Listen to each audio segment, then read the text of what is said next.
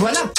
C'était surréaliste. J'ai honte. C'est complètement ridicule. Les envolées, pas comme les autres. Sophie Durocher. Sophie Durocher. Bonjour Isabelle Maréchal. Allô? Ça va, ça va? Ça va très bien. Ça fait drôle de te voir. Ça- On est comme euh, Oui. Je crois que c'est la première fois. qu'on interagit professionnellement. Oui, À parce Cube. oui à Cube. Puis on s'est euh, croisés à plusieurs reprises. Écoute, moi je me souviens de toi, jeune journaliste dans la salle des nouvelles à Radio Canada. Ouais, fait que ça vrai. nous rajeunit pas. Ça nous rajeunit pas. Écoute, je suis contente parce que je disais Oui, tout à l'heure aux éditeurs de. Cube que j'avais de la difficulté à trouver un, un coquelicot. Je voulais en acheter un vétéran et euh, mais finalement quelqu'un est venu m'en porter un. Alors je l'aborde euh, fièrement. Mais as-tu remarqué cette année, je trouve que c'est beaucoup plus difficile. Je sais pas pourquoi. Ouais. Avant les autres années, Parce que euh, peut-être que dans ça les centres d'achat, ben peut-être que D'où l'importance d'en Exactement. Et, tu me euh, demandais qu'est-ce que j'avais oui, sur mon alors tu as écrit 439 89 et si c'est ce que je pense, ça me trouble énormément. Donc je pense que c'est peut-être. C'est euh, le matricule de mon grand-père, Jean-Louis Armand Maréchal, Mm. qui a été euh, déporté et qui est mort à Elrich Dora, dans un camp de concentration, qui a été gazé en février, quelques mois avant la libération de guerre. ça me donne des frissons ouais. parce que ma plus grande idole dans la vie s'appelle Simone Veil. Et elle, son numéro de matricule, Ouais. je le connais par cœur, c'est 78651. C'est pas un membre de ma famille, mais euh, ça me touche énormément parce que elle a vécu l'horreur dans les camps de concentration.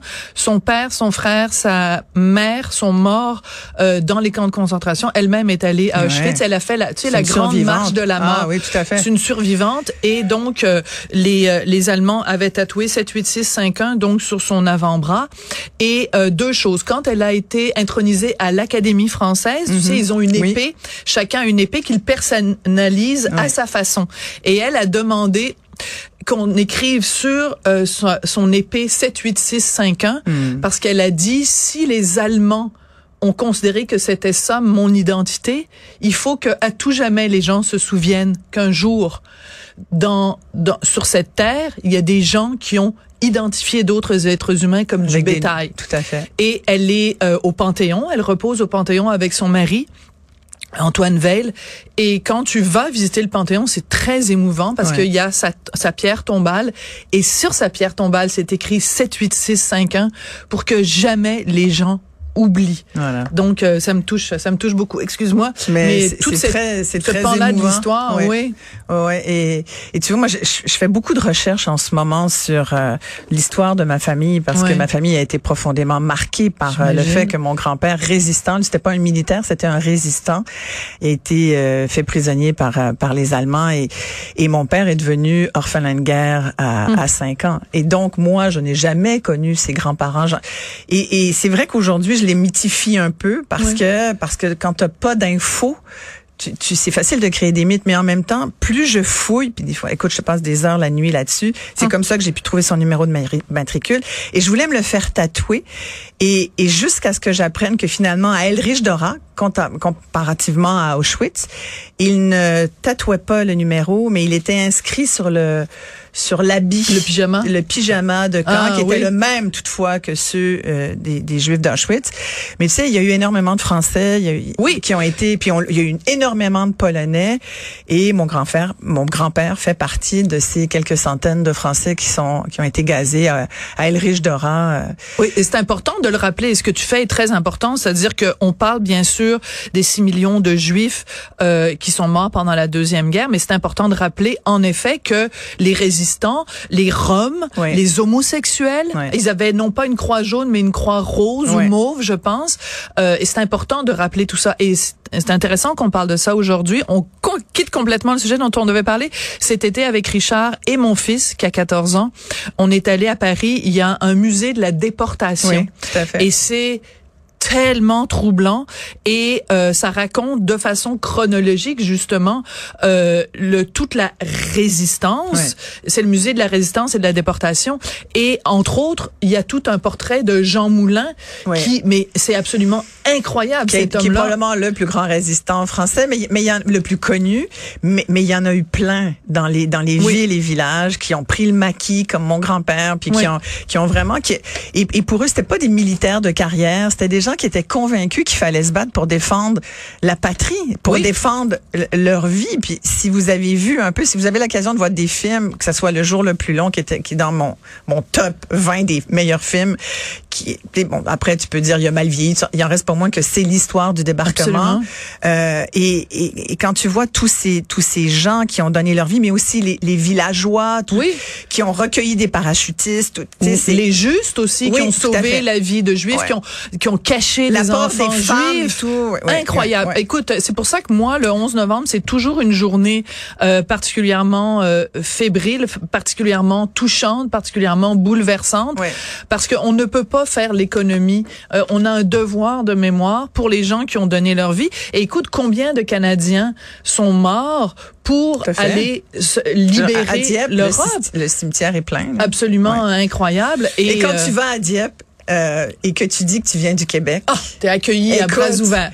c'est il te remercie encore. Oui. c'est c'est fascinant. C'est c'est comme je suis allée puis j'étais à la fois et française et, et québécoise. Fait que C'était c'était vraiment émouvant. C'est Ouais. vraiment très très émouvant. Tout à de- fait. de- de Et voir ça. euh, écoute, il y a un compte que je suis sur Twitter, c'est Dieu. C'est Dieu? Oui, je veux dire, c'est vraiment Dieu. Non, mais non, c'est une blague. Mais c'est quelqu'un qui a créé un compte Twitter, c'est Dieu. Ouais. Et c'est absolument hilarant à suivre. Et aujourd'hui, Dieu, sur son compte Twitter, Ouais.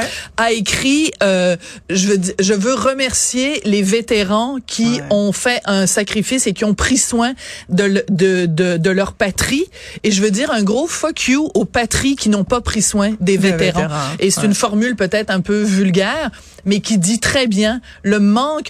Ces gens-là Et j'espère donné... que c'est pas pour ça qu'on n'a pas de coquelicots aujourd'hui. En tout cas, que c'est difficile d'en avoir. Parce que que c'est les vétérans là, qui Oui, euh, ben oui, qui les anciens vendent, combattants, oui. tout à fait. Et ça, ça va. Le, le, le fruit de, des ventes va justement à l'aide de ces vétérans qui sont comme beaucoup de soldats qui sortent de l'armée, qui sont très peu encore, il faut le dire, encadrés et aidés. Oui, ben écoute, très peu d'aide psychologique, Ah, très ouais. peu d'aide euh, médicale. Et écoute, c'est tu ne sors pas de la guerre. C'est pas inoffensif. Il y a personne qui a combattu à l'étranger euh, et qui en ressort indemne. C'est impossible. Donc, euh, moi, je n'ai que qu'une grande admiration pour ces gens-là. Et tu sais ce qu'André Melançon, dans la guerre des Tucs, disait? Ah, la guerre, c'est pas une raison pour se faire mal. Euh, on l'aime celle-là. On l'aime-tu? Écoute, je voulais quand même finir avec un de tes sujets parce que Oui.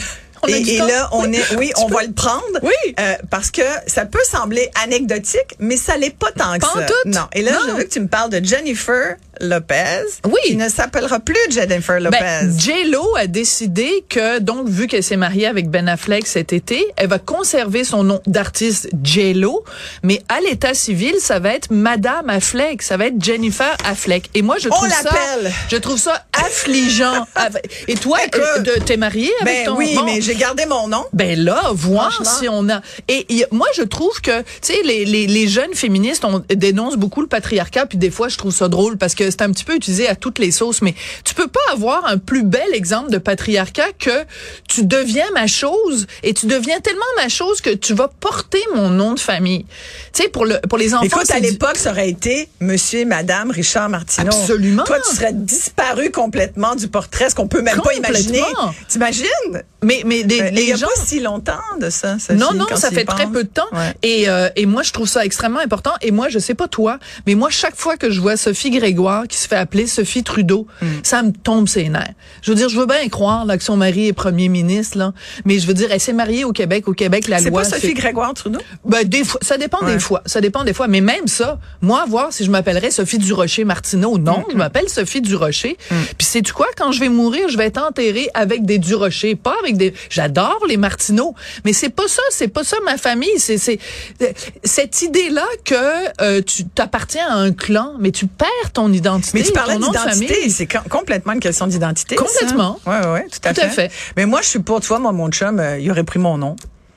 Il aurait aimé ça s'appeler Thierry Ben non, Maréchal. ça aurait été du euh, matriarcat. Ben oui, mais moi, je suis pour ça, finalement. T'es pour le matriarcat? Ah ben là, on sera pas d'accord, Ben, je Isabelle que Maréchal. finalement, je- on règle, on règle les problèmes. Moi, je dis, il faut pas régler une injustice en imposant Mais une non, autre injustice. ça, Fait que un- ce qui est bon pour Minou est bon pour Pitou, il faut que ce Clairement. soit égal des deux bords. D'ailleurs, tu- ça me fait penser qu'ici, on dit souvent, on en crie, sou- tu sais, on dit souvent, oh, le Québec, c'est une société matriarcale.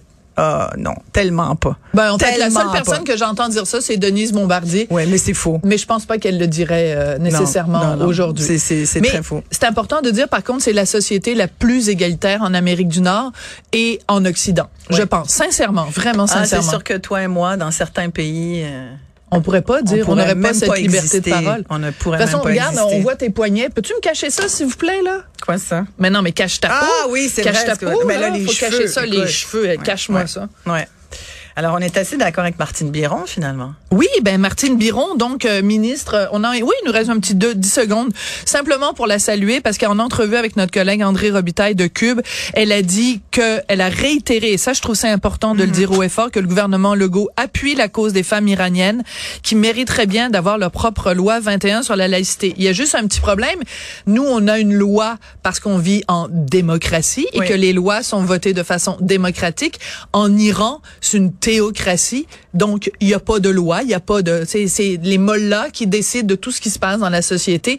Donc il, il pourrait même pas y avoir de loi, et c'est là qu'on voit l'importance de séparer la religion et l'État. Et je rappelle qu'au Québec, il n'y a pas si longtemps que ça, il y a une cinquantaine, une soixantaine d'années, c'était le pouvoir religieux Ouais. qui avait son imprimatur sur les lois, sur ce qui se passait dans nos écoles, sur ce qui se passait dans notre chambre à coucher. Tout à fait. On veut pas revenir là. Non. Sophie Durocher. Merci, madame. C'était un euh, plaisir. C'est quoi le nom de famille de ton mari? Oh, je le dirais pas. Il, il- il- il m'en voudrait. Il m'en voudrait. Il l'haït. Madame Maréchal. Madame Maréchal. Moi, j'aime bien Isabelle. Oui, Isabelle. Isabelle, tu vois, là, moi, quand les gens m'interpellent en me disant, oh, Isabelle, je vais te parler de quelque chose quand je fais mon épicerie. Oui. Ouais. Tu sais qu'il y a déjà quelqu'un qui m'a interpellé en disant, ah, bonjour, madame Maréchal. Je trouvais Ah, ça drôle. Ils se ben sont oui. dit, ben, une grande mince blonde avec les cheveux, avec, un accent français, ils doivent être Ça toutes doit être pareilles. elle, c'est ça. Sophie, merci beaucoup. Merci.